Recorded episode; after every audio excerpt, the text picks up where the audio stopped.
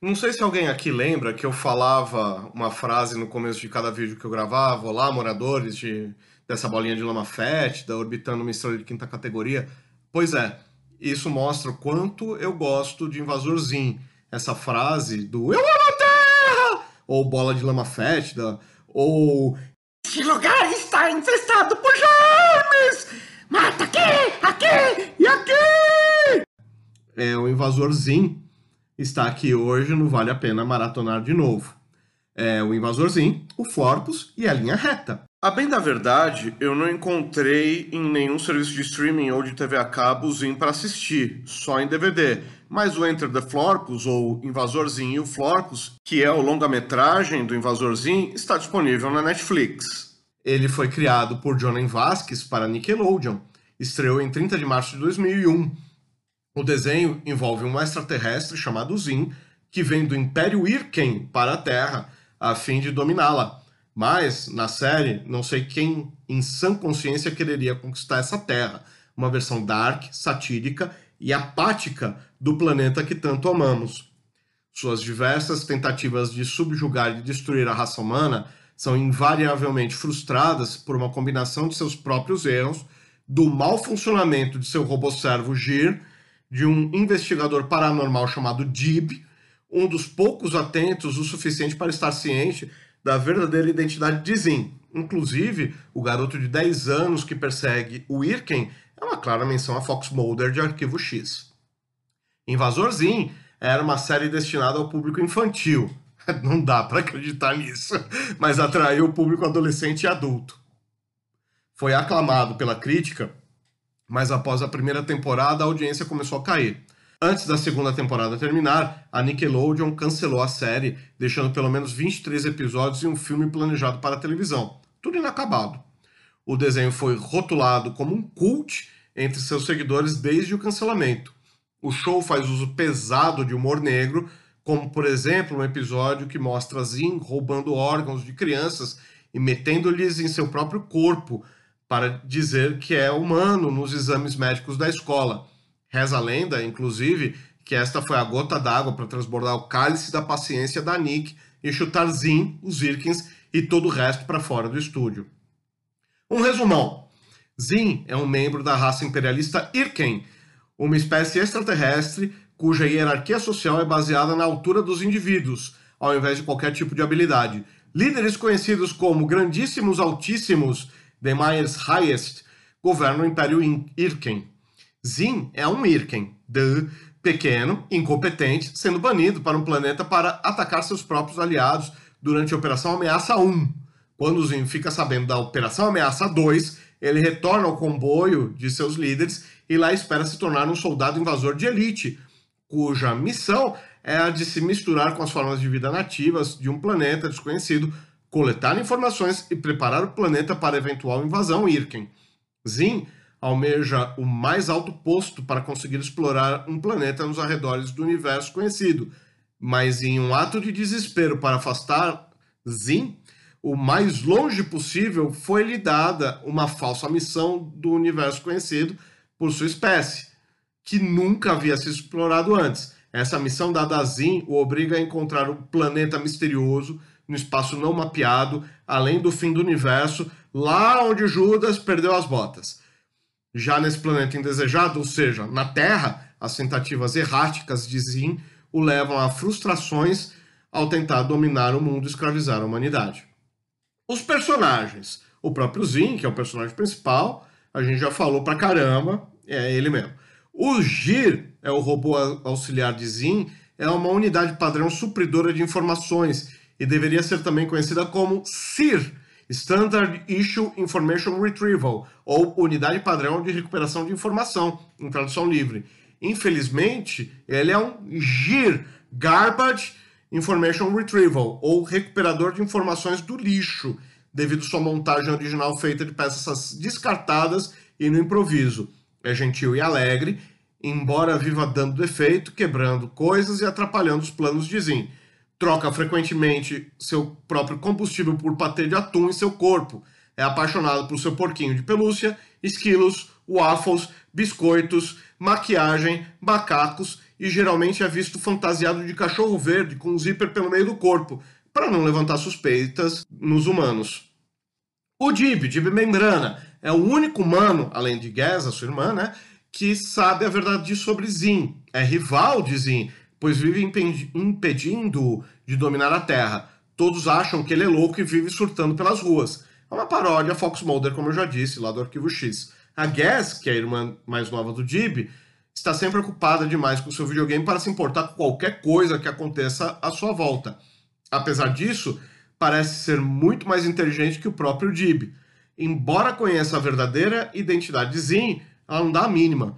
Então não se esforça para lutar contra ele, pois o considera idiota demais para ser uma ameaça.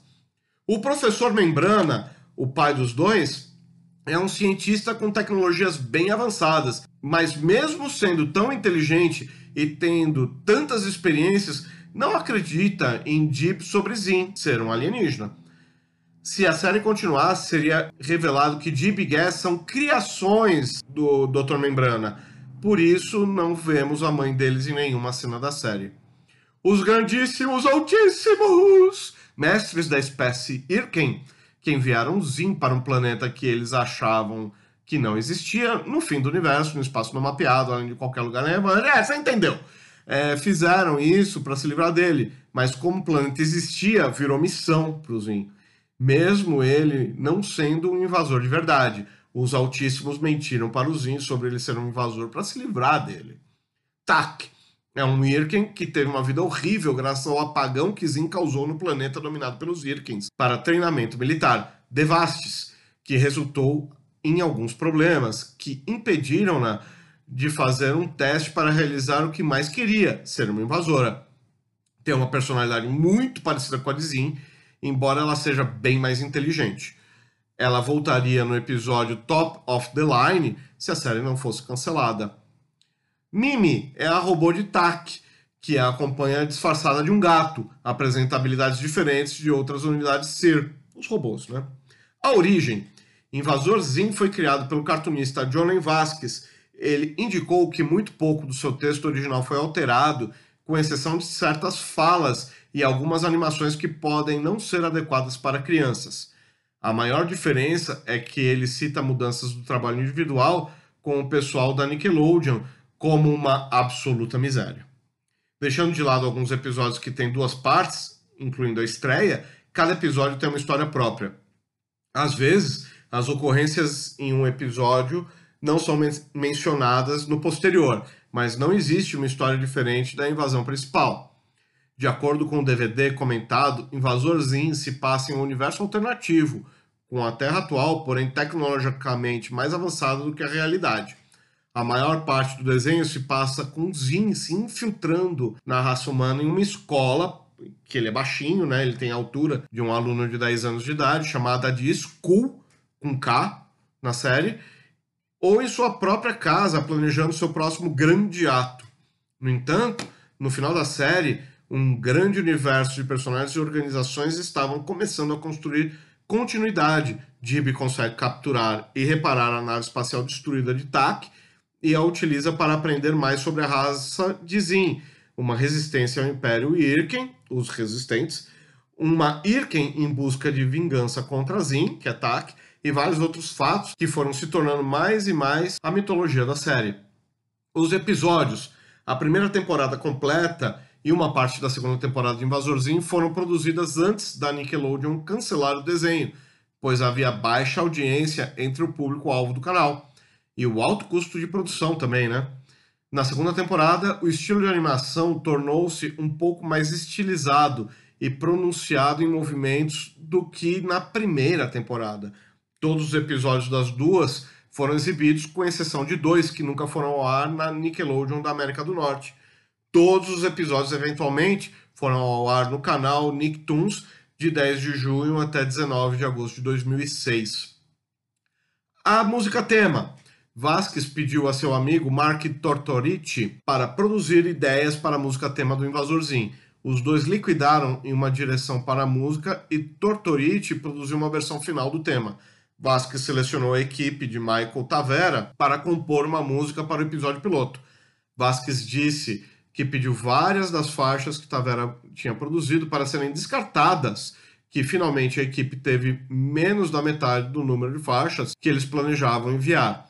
De acordo com Vasquez, ele e Tavera não fizeram criativamente um grande ajuste.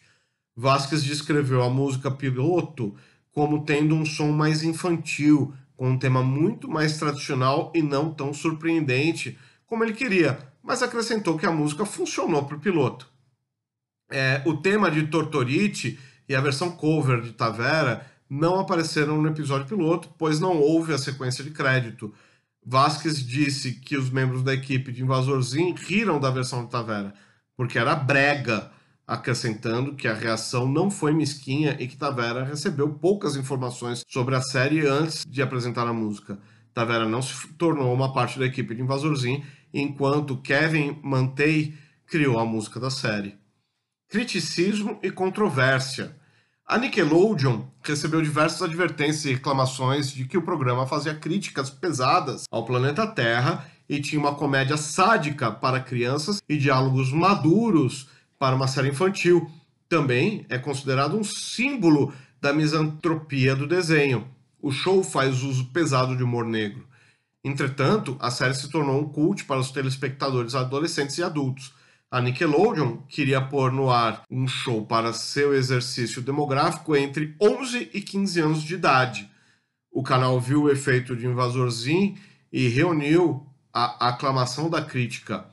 Consequentemente, o show sofreu na classificação após uma audiência inicialmente morna, antes da segunda temporada ser concluída, e aí a Nick cancelou a série por completo, deixando pelo menos sete episódios e um planejado para a televisão além do filme final da série inacabada. O criador do desenho, o já citado Johnny Vasquez, nunca escondeu o seu desgosto pelo cancelamento prematuro da série. Outra controvérsia de Invasorzinho foi citada nos Estados Unidos no julgamento por assassinato de Scott Dileski em 2006. A promotoria afirmou que o réu tinha um fascínio por imagens de partes de corpos humanos. Eles chamaram a atenção para os comentários que ele havia feito depois de assistir a um episódio de Invasorzinho, que é lá o famoso intitulado Colheita das Trevas, que o Zin coleta os órgãos. Veja, eu sou humano, estou cheio de órgãos. As testemunhas disseram que os comentários foram feitos em tom de brincadeira. É claro, né? Invasorzinho é o personagem principal da animação, assim como da série de quadrinhos com o mesmo nome, e o principal antagonista do filme Zin e o Florpus Sim demonstra desde o início que seu maior desejo é conquistar a Terra, desta forma provando sua superioridade e impressionando seus líderes. Todavia, assim como mencionado por Gas, ele é muito ruim nisso. Apesar de ser o protagonista, Zin é moralmente e eticamente um vilão, tendo um caráter geralmente antipático, apesar de ocasionalmente demonstrar algum tipo de gentileza para alguns dos personagens. Exemplo, o Gir em O Avanço da Ameaça. Ele geralmente causa apenas caos e destruição para todos ao seu redor e até para si mesmo. E o Florpus? Ah, dá para continuar voando numa linha reta? Em Invasor Zin é, e, é, e o Florpus, ou Invader Zin Enter the Florpus, Zin descobre que os seus líderes supremos não têm nenhuma intenção de vir para a Terra, mas não numa linha reta! E perde a confiança em suas incríveis habilidades pela primeira vez em sua maravilhosa vida. Esta é exatamente a oportunidade que Dib, seu arqui-inimigo humano, estava esperando. Se bem que o Dib também não está na sua melhor forma. Enquanto isso, Gir continua sendo absolutamente adorável, imprevisível, nonsense e amante de pelúcia e também um excelente cantor, com o clássico Paz é demais, paz é demais, paz é melhor que mais. Pois é, eu vou ficando por aqui. Não se esqueça de se inscrever no canal, deixar seu like, ativar o sininho e, se puder, se inscrever como membro do canal. Muito obrigado pela audiência e até a próxima. Valeu!